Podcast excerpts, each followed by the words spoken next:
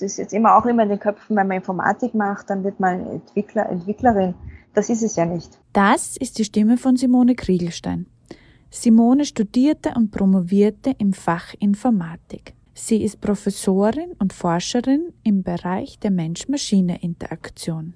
Wenn euch die Folge mit Simone gefällt, dann teilt sie sehr gerne mit jemand, dem sie gefallen könnte. Und jetzt viel Spaß mit Tech She Likes, Folge 51. Warum hast du dich für einen Job in der Technologiebranche entschieden? Wenn ich jetzt so reflektiere, bin ich immer schon sehr stark mit der Technik in, in Berührung gewesen, weil ich bin mit Computerspielen aufgewachsen. Also ich kann mich erinnern, ich habe schon als kleines Kind eben das Game Watch gespielt und Game Boy und Nintendo und, und Sega Mega Drive und habe so immer schon immer eine technische Affinität also ausgelebt. Aber ich habe das nie so gesehen als Beruf. Ich habe das immer als mein Hobby gesehen. Ich wollte eigentlich immer etwas mit Kunst und, Psychologie machen. Das waren so meine zwei Steckenpferde. Und erst in der Oberstufe hat ein Mathematiklehrer zu mir gesagt, schau dir doch mal die Informatik an. Ich war immer in Mathematik sehr gut, das hat mich auch interessiert und haben wir dann halt gedacht, okay, schauen wir mal das Informatik an. Der Mathematiklehrer hat dann auch äh, mit uns allen einen, so einen Ausflugs, Tagesausflugs gemacht an der, an der TU Wien, wo wir uns so eine Vorlesung mal anschauen konnten und so. Und erst eigentlich in der Oberstufe habe ich auch meinen ersten, so in der siebten Klasse, meinen ersten Rechner gekauft. Also ich bin erst sehr spät äh, zum Rechner dazugekommen und habe mir gedacht, ja, probiere ich's. Und so bin ich jetzt dann in die Informatik reingeschlittert. Und jetzt bin ich eben in, in, in der Informatik gelandet und habe das Glück, dass ich jetzt eben alle meine drei Leidenschaften austoben kann. Sowohl Psychologie als auch künstlerisch, Grafik und, und Spiele. Du kannst deine drei Leidenschaften austoben. Was umfasst dein Job heute? Ich bin ja in der Forschung und habe Gott sei Dank das, das Privileg, würde ich mal sagen, dass in der Forschung äh, meine drei Sachen zusammen legen kann. Das heißt, einerseits äh, beschäftige ich mich mit Human-Computer Interaction, also Mensch-Maschine. Wie kann der Computer, wie können technische Geräte äh, den Menschen helfen? Wie können wir hier das so designen, dass es hilfreich ist oder dass es auch leichter zugänglich ist, dass man es äh, leichter versteht? Das ist einerseits dieser psychologische Aspekt, der was mich eben sehr stark da interessiert. Und andererseits auch, wie können wir das gestalten? Also das, diese Schnittstelle Computer und Mensch, also wie können wir interagieren, wie kann das ausschauen, wie kann das grafisch zum Beispiel ausschauen, und zum Beispiel ähm, interaktionsmäßig, welche Interaktionsmöglichkeiten könnten wir gestalten, nicht nur Tastatur zum Beispiel oder Maus, dass wir auch andere Objekte hernehmen, um mit dem Computer oder mit einem technischen Gerät zu kommunizieren und zusätzlich ist jetzt auch noch dieser Spiele-Aspekt dazugekommen. Also wie können wir Spiele, Player-Motivation, Player-Experience, das heißt, wie können wir die Spiele entwickeln, dass sie für den Spieler motivierender ist oder eine, eine gute Erlebnis ähm, führt oder auch zu untersuchen, wie eigentlich die Spieler das Spiel spielen, wo gibt es Schwachstellen im Spiel, wo sind welche Herausforderungen um so zum Beispiel den Spieldesigner zu unterstützen, ähm, zum Beispiel das Spieldesign, das Leveldesign entsprechend ähm, anpass an, anpassen zu können. Spielst du selbst heute auch noch Computerspiele? Ja, also ich, ich spiele auch noch selbst und natürlich ist es manchmal mehr, manchmal weniger, je nachdem, wie gerade viel los ist. Inwiefern lässt du dir denn von Technologie im Alltag helfen? Nutzt du sowas wie digitale Assistenten, die dir halt im Alltag auch helfen, privat? Es ist schon so integriert in einem, im Alltag selbst, dass man das gar nicht mehr richtig äh, alles so aufzählen kann. Aber ja, natürlich verwende ich auch ähm, zum Beispiel Navigationsgeräte beim Auto, unterschiedliche Apps. Unlängst habe ich mir auch eine Smartwatch gekauft zum Beispiel aber eigentlich wegen triviale Sachen, um zum Beispiel äh, zu schauen, wie viel Kilometer ich gehe oder wie viele Schritte ich gegangen bin. Du hast Informatikstudium absolviert, hast dann das Doktorat gemacht, bist dann eigentlich an der Universität oder an Forschungsinstitutionen auch geblieben. Ist das ein Weg, den du anderen Frauen empfehlen würdest? Wenn du in der Forschung bleiben willst, wenn du siehst, du brennst für die Forschung, auf jeden Fall diesen Weg zu gehen und dran zu bleiben. Aber ich würde jetzt nicht sagen, schau mir, ich würde es jeder Frau das empfehlen, diesen Weg zu gehen, weil es wirklich äh, nicht leicht ist, aber nicht leicht wegen dem Fachlichen oder wegen, äh, sondern wirklich, weil eben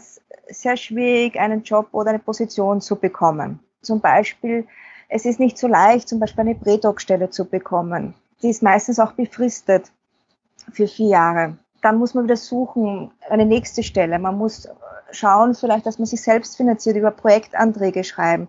Also man ist hier immer mit Herausforderungen konfrontiert, die einem ein bisschen noch einen unsicheren Weg bereiten. Also es ist ja sehr schwierig, wenn man in der Forschung ist und man hat halt befristete Verträge, sehr schwierig etwas zu planen. Aber was ich vielleicht empfehlen könnte, wenn ich das jetzt so beobachte von meinen Kollegen und Kolleginnen, was man auf jeden Fall, wenn man weiß, okay, man möchte Forschung bleiben, das Doktorat kann man auf jeden Fall machen. Weil viele meiner Kolleginnen und Kollegen haben dann nämlich nach dem Doktorat zum Beispiel einen Karriereweg gemacht im Bereich ähm, Wirtschaft. Äh, nachdem ich fertig war mit meinem Abschluss, bin ich in die Privatwirtschaft gegangen, weil ich eben keine Stelle bekommen habe an der Universität und habe mir gedacht, ja, ich mache das Doktorat nebenbei. Das habe ich dann sehr schnell gelernt, dass das nicht so leicht ist. Ist nach der Arbeit dann nicht mehr so motiviert. Ähm, am Wochenende möchte man mal ein Wochenende haben und irgendwie verliert man auch ähm, den Bezug dann zur Universität immer mehr. Und das war dann für mich auch so ein Wendepunkt, wie ich an die Stelle bekommen habe an der Universität Wien, wo ich dann wirklich eine Prädoc-Stelle bekommen habe, wo ich mich dann wirklich konzentrieren konnte auf die Forschung und nicht noch zusätzlich etwas gehabt habe. Es gibt jetzt Bereiche, von denen wir wissen, dass das Doktorat eher ein Nachteil ist, wenn man in dem Bereich einen Job haben möchte. Wie siehst du das im technischen Bereich? Ist das Doktorat da ein Nachteil, wenn man jetzt nicht so wie du in der Forschung bleibt? Speziell jetzt im technischen Bereich, da werden so viele Leute gesucht und ich glaube nicht, dass sich die Wirtschaft das leisten kann, jetzt, ähm, ja, das auszusortieren. Jetzt hast du hier dir auch zwei Bereiche ausgesucht, die sehr männerdominiert sind. Das ist auf der einen Seite der Forschungsbereich, der ja unter anderem noch irrsinnig wett wettbewerbgesteuert ist. Und du hast dir die Informatik ausgesucht. Hast du jemals das Gefühl gehabt, dass es jetzt ein Nachteil ist, dass du eine Frau bist? Bis jetzt keinen Nachteil, das Gefühl gehabt, keinen Nachteil zu haben. Also während meinem Studium hatte ich das Glück gehabt, gleich eine Gruppe zu finden. Wir haben uns dann gegenseitig unterstützt. Und jetzt auch dann in der Forschung arbeite ich mit meinen Kollegen, Kollegen zusammen. Also da hat es nie äh, irgendein, ja, habe ich nie das Gefühl gehabt, das ist ein Nachteil, weil ich, äh, weil ich eine Frau bin. Was für bei mir eine Rolle gespielt hat, aber das war, ist eher von mir selber, nicht von, von außen, ist eher immer die Unsicherheit gewesen, speziell im Studium, ob ich das schaffe. Ich habe äh, Oberstufe mit, mit Schwerpunkt Kunst gehabt, also überhaupt nichts mit Technik. Also ich konnte zwar einen Film entwickeln, wenn man so will, weil ich hatte äh, Schwerpunkt Fotografie, aber ich konnte nicht programmieren. Also wie schon gesagt, ich habe erst äh, in der siebten Klasse einen Computer mir zugelegt, ich konnte Word, äh, habe Word-Erfahrung gemacht, aber das war es dann auch schon. Also ich habe wirklich mit dem Studium angefangen mit ähm, null, würde ich mal sagen, weil ich wirklich gar keine Erfahrung mit Computer hatte. Und da war eher bei mir immer Selbstzweifel, ob ich das schaffe weil eben meine, wenn ich meine Kollegen gesprochen sind alle von der HTL gekommen, haben alle eher einen technischen Hintergrund gehabt und ich weiß nicht, wie oft ich mit ihnen gesprochen habe, dass, dass ich aufhören werde, weil ich es nicht mehr schaffe, weil ich nicht mehr glaube, dass ich es schaffe und sie mir wirklich da immer Mut zugesprochen haben, dass ich doch weitermachen soll. Und Was waren da die wichtigsten Fähigkeiten und Charaktereigenschaften oder Persönlichkeitsmerkmale, die dich eben diese Leistung durchstehen haben lassen? Mein Ehrgeiz, würde ich mal sagen, und dass ich sehr stur bin. Also wenn etwas nicht funktioniert, ich bleibe so lange dran, bis es funktioniert. Auch hier muss ich sagen, hat mich meine Familie stark unterstützt, weil sie mir immer gesagt hat, was die anderen können, kannst du auch. Es gab zwar Momente, wo ich mir gedacht habe, na, das Ding, das kapiere ich einfach nicht. Aber dann hat man sich, hat man Pause gemacht und hat man sich wieder hingesetzt und hat es wieder probiert. Ich will jetzt nicht sagen, ich bin jetzt die perfekte Programmiererin geworden. Ich kann die, die, die Konzepte und so. Aber es hat mir viel gebracht, eben wirklich auch dran zu bleiben und, und, und, und, und sich da zu lesen und auch mit anderen zu sprechen und dann auch zu mitzukriegen, dass auch bei den anderen das nicht so leicht geht. Aber natürlich, es ist am Anfang, wenn du überhaupt keine Programmiererfahrungen hast, musst du viel Zeit investieren, dass du einmal auch ähm, auf das Niveau kommst wie die anderen. Hast du jemals blöde Sprüche oder Sticheleien oder unangenehme Anmachen ertragen müssen? Gott sei Dank nicht. Einzige, was vielleicht, wenn man sagt, man hat, man studiert Informatik, was mich da immer ein bisschen ärgert, ist, wenn man sagt, man hat Informatik, ja, was willst du denn da studieren? Was ist in Word und Excel und das war's.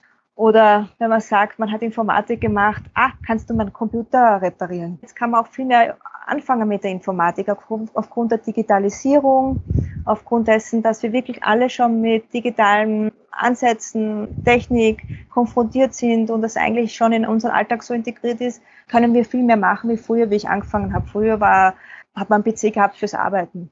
Und das war's im Endeffekt. Obwohl, das ist mir schon aufgefallen, wenn ich mit Studierenden ganz am ersten Semester spreche oder auch mit Schüler, Schülerinnen, dass immer noch dieses Word und, und, und dieses Bedienen von, von Programmen noch stark auch im Kopf ist, muss ich sagen. Wenn du jetzt an deine Studienanfängerinnen und Anfänger denkst, wie setzt sie denn da die Gruppe zusammen? Also wie ich angefangen habe, konnte man die Frauen, glaube ich, mit alle, mit konnte man abzählen. Also man hat sich schon mit Gesicht gekannt. Also es war wirklich überschaubar. Jetzt kann ich wirklich sagen, dass es sich stark, also dass sich das jetzt wirklich sehr durchmischt hat und man hat da, wenn es jetzt zum Beispiel Projektarbeiten sind oder Gruppenarbeiten sind, dass das auch hier sehr durchmischt ist. Aber so reine Frauengruppen habe ich bis jetzt in meinem Unterricht noch nie gehabt. Erkennst du deine Studentinnen trotzdem noch mit Gesicht? Ja. Wie war das für dich damals, mit dem Gesicht erkannt zu werden? Hat es für dich Vorteile gehabt? Hat es auch Nachteile gehabt? Ich glaube, das war sogar ein bisschen ein Vorteil, weil man dann, weil mich dann die Professoren und Professoren auch schon gekannt haben. Ähm, es kann natürlich auch ein Nachteil sein, je nachdem, wie man sich, ja, wie man sich im Studium tut und welche, ähm, ja, wie man sich, ja, wie man, ab, wie man halt die, die Prüfungen abschließt, würde ich mal sagen. Aber in meinem Fall würde ich mal sagen, war es jetzt, oder hoffe ich, war es nicht nachteilig. Hast du jemals einen Druck verspürt, dass es deine Aufgabe ist, zu zeigen, dass wir Frauen das genauso gut können? Ähm, ich habe diesen Druck äh, eher für mich gehabt. Also nicht, weil ich eine Frau bin, sondern weil ich sehr ehrgeizig bin und ich selber habe diesen Druck gehabt. Aber es war nicht, weil ich jetzt eine, eine Frau war, ähm, und es zeigen wollte, dass ich es auch kann, sondern es ist eher von mir als Persönlichkeit. Also ich hätte diesen Druck auch gehabt, wenn ich ein Mann gewesen wäre, weil das mein Charakter, meine, meine Persönlichkeit ist. Schafft man es, dass auch Frauen die Computertechnologiebranche attraktiv finden? Wie ich angefangen habe mit der Informatik, hat es mir wirklich gefehlt an, an, an Möglichkeiten, was man damit tun kann. Und ich denke mir, wenn man zeigt, was ist die Informatik eigentlich? Was kann ich dann mit der Informatik, mit der Ausbildung Informatik dann machen? Als was kann ich dann arbeiten? Wer kann ich dann sein? In welchen Bereichen kann ich dann etwas tun? Es ist jetzt immer auch immer in den Köpfen, wenn man Informatik macht, dann wird man Entwickler, Entwicklerin. Das ist es ja nicht. Es gibt dann so viele unterschiedliche ähm, Möglichkeiten. Wenn man das, glaube ich, ähm, transparent vermittelt, schon sehr früh, dass die, die Kinder und Schüler, Schülerinnen schon wissen, was sie damit tun können, glaube ich, wäre das auch sehr hilfreich.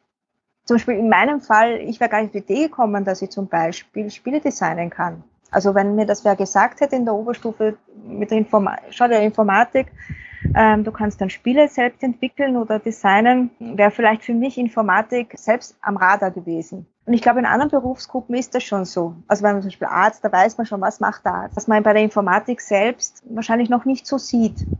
Aber ich glaube, es gibt auch schon sehr nette Programme, eben dieses Scratch zum Beispiel, wo, wo die Kinder schon sehr früh anfangen, eben solche kleine Spiele zum Beispiel programmieren zu können. Also es gibt schon ganz nette Dinge und auch zum Beispiel für Kinder so kleine, ja, so Roboter, wo sie selbst dann programmieren lernen können, so ich glaube, das sind schon erste Schritte, was in die richtige Richtung gehen. Kommt man in der Informatik um das Programmieren herum? Nein. Also ähm, das ist ein, ein Kernkonzept, das muss man machen. Also das ist ja auch ein Grundbaustein, das Programmieren. Aber ich sage es auch dazu, man muss jetzt nicht der Experte, kein Profi sein werden. Also ich bin jetzt kein Profi-Programmierer. Ich verstehe die Konzepte, ich verstehe das, aber es gibt dann hier so viele Teilbereiche, in meinem Fall eben äh, Mensch-Maschine-Kommunikation, das HCI, wo ich mich mehr fokussiere auf die Gestaltung, auf die Schnittstelle. Wie schaffen es wir, dass wir dem Programmieren ein attraktiveres Image umhängen? Also stundenlang etwas zu programmieren und ich sehe nichts und dann drücke ich was und dann funktioniert nichts, das war immer ein bisschen frustrierend. Ähm, aber wenn ich zum Beispiel so kleine Häppchen, wo ich wirklich etwas tue und dann kann ich gleich schauen, ah, da funktioniert das und das, glaube ich, kann sehr hilfreich sein. Es gibt ganz viele Programme jetzt, gerade im Bereich der Informatik, Coding-Schulen, Bootcamps, die nur so aus dem Boden schießen. Ist das vergleichbar mit einem Informatikstudio? Ich kann nur sagen, bei der Informatik selbst ist jetzt nicht reines Entwicklungsstudio. Also es, es ist so viel mehr dabei. Also es ist zum Beispiel Mathematik dabei, es ist Projektmanagement dabei, es ist auch Soft Skills dabei. Programmieren ist ein Teil davon. Kann man in drei Monaten Programmieren lernen? Eine Übungssache. Deswegen ja, in drei Monaten würde ich, würde ich sagen, kann man es auf jeden Fall Programmieren lernen. Wichtig ist halt dann dabei, ähm, dran zu bleiben und immer wieder was zu tun. Weil ich denke mir, das ist wie eine Sprache lernen das ist ja auch so, man kann in drei Monaten eine äh, Sprache lernen, aber wenn man dann nicht dran bleibt, hat man es schnell wieder vergessen und so ist es auch mit dem Programmieren. Warum sollte man dann überhaupt noch ein Studium machen, jetzt gerade im Bereich der Informatik? Ja, weil ja viel mehr dahinter steckt. Also nicht nur das Programmieren, sondern eben diese Konzepte, wie das Programm aufgebaut werden soll. Die Datenbankenstrukturen zum Beispiel, oder in meinem Fall, wie das grafisch aus, äh, dargestellt werden soll. Wie soll die Interaktionen ausschauen? Ein Beispiel ist, wie oft haben wir uns schon geärgert über Programme, die wir schlecht, die wir, die wir nicht bedienen konnten, weil wir etwas nicht gefunden haben. Das sind alles so Elemente, die man eben auch lernt in der Informatik. Programmieren ist die, ist die Basis und sozusagen das Informatik baut dann darauf auf. Ich habe ein Erlebnis aus dem Studium, da war es so, dass ich oft, also dass die Kollegen oft was programmiert haben und die Oberfläche war ein kompletter Topfen, wenn ich das jetzt so sagen kann. Also es war einfach unbenutzbar und alles andere als benutzerfreundlich. Ist das was, wo es mehr Frauen braucht, damit einfach das gut gestaltet ist? Ich würde sagen, wir brauchen mehr HCIler, dass das gut gestaltet ist und es sollte und für, für meine äh, Meinung ist es auch noch ein bisschen zu unterpräsentiert in dem Studium HCI und, und, und Usability. Das ist noch ein bisschen ein Manko, was ich auch im, im Studium sehe, dass man sich stark fokussiert eben aufs Backend, auf Algorithmen, Datenstrukturen und dann Frontend ist eher so immer so ein Beiwagel. Ich glaube schon, dass das ähm, auch eine, Motivation sein kann ich schon vorhin gemeint habe, für mich hat das auch war das eine Motivation, wenn ich was programmiert habe und ich habe gleich was gesehen, dass sie was getan hat. Was ist jetzt für, für den Erfolg von Frauen in der Technologiebranche wichtiger? Ist es das Netzwerk oder sind es die Fähigkeiten? Das Netzwerk. Das Netzwerk, die Kollegen, Kolleginnen, die einem unterstützen, wesentlich, weil sie eben da jemanden motivieren können und, und, und helfen können. Den Rest kann man lernen. Das kann man wirklich, das ist jetzt kein, man braucht jetzt kein Talent. Jetzt sagt man ja gerade von Informatikerinnen und Informatikern, dass sie die halbe Nacht vor dem Computer verbringen. Bist du eine Frühaufsteherin oder eine Nachteule? Leider eine Nachteule. Aber vielleicht, ähm, ja, hat es mich auch deswegen zur Informatik auch ein bisschen geschlagen. Also ich war immer schon eine Nachteule. Es hat jetzt nichts mit der Informatik zu tun. Ich, ich war immer schon ein Nachtmensch. Wie hat sich denn jetzt der Begriff Karriere und Frau für dich verändert? Es ist auf jeden Fall Thema geworden. Also bei mir, wie ich angefangen habe, war das überhaupt kein Thema. Also es hat sich da schon einiges getan, wobei man hier wirklich auch noch, noch weiter denken muss, speziell bei Karriere und Frauen, weil ich, jetzt kann ich von wissenschaftlicher Seite sehen, es sehr schwierig ist, zum Beispiel Frau, Familie gründen, ist halt sehr schwierig, weil man eben hier keine hm, richtigen, also man hat eben mit zwei Jahresverträgen, drei Jahresverträgen, keine Basis, wo man wirklich etwas aufbauen kann. Es wird ja auch empfohlen, dann ins Ausland zu gehen zum Beispiel.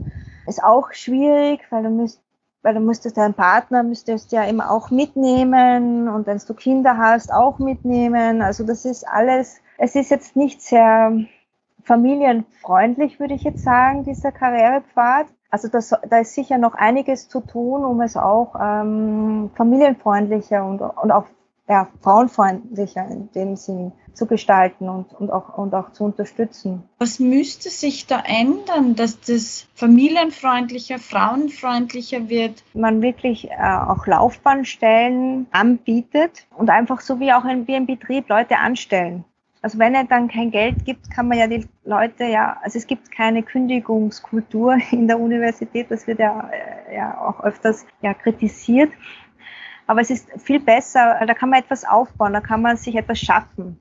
Da hat man Sicherheit. Und so wie in einem Betrieb, wenn dann, dann wird dann werden halt, dann werden die Leute gekündigt, wenn es nicht mehr geht. In der Universität weißt du, du kannst nur zwei Jahre bleiben und dann kannst du wieder suchen gehen. Und in die zwei Jahren kannst du dich nicht wirklich auf deine Forschung fokussieren, weil du ja wieder mit dem Hinterkopf dir denken musst, wo bist du? Du müsstest denn dann schon wieder anfangen, neu herumzusuchen.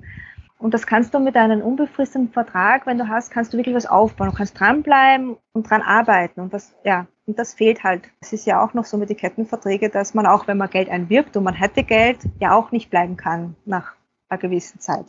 Was sagen denn deine Familie und deine Freunde heute zu deinem Job? Ja, äh, manchmal, dass ich verrückt bin. Weil man sich das wirklich auch antut, muss ich sagen ja, manchmal denke ich mir selber, ich bin, ähm, ich bin verrückt, dass, mir, äh, dass ich das immer wieder gemacht habe. Aber wenn man mal drinnen ist und dann hat man, dann möchte man einfach weitermachen und, und es, es geht auch irgendwie. Also ich, kann nur sagen, wenn's, wenn wenn, wenn du es machen möchtest, auf jeden Fall dranbleiben. Es geht irgendwie. Es, es, es gibt vielleicht Durchstrecken, aber da kommt man auch wieder raus. Man darf nur nicht ähm, aufgeben und irgendwie kommt man durch. Also es, es es klappt schon irgendwie. Man hat ja auch dann ein Netzwerk, man kennt ja dann auch schon andere Kollegen, die können dann, man hüpft von einer Universität zur nächsten Universität zum Beispiel. Also es ist dann ja auch, es, es funktioniert, irgendwie funktioniert es schon. Vielen Dank. Ja, sehr gerne. Das war die Folge mit Simone Kriegelstein. Wenn euch die Folge gefallen hat, dann freue ich mich sehr, wenn ihr Techshy Likes abonniert bei Apple Podcast und Spotify und wenn ihr gerade bei Apple auch eine Bewertung dalasst. Für Feedback könnt ihr mich auch erreichen unter Techshy Likes bei Instagram, bei Facebook, bei LinkedIn oder über meine Website www.techshylikes.co.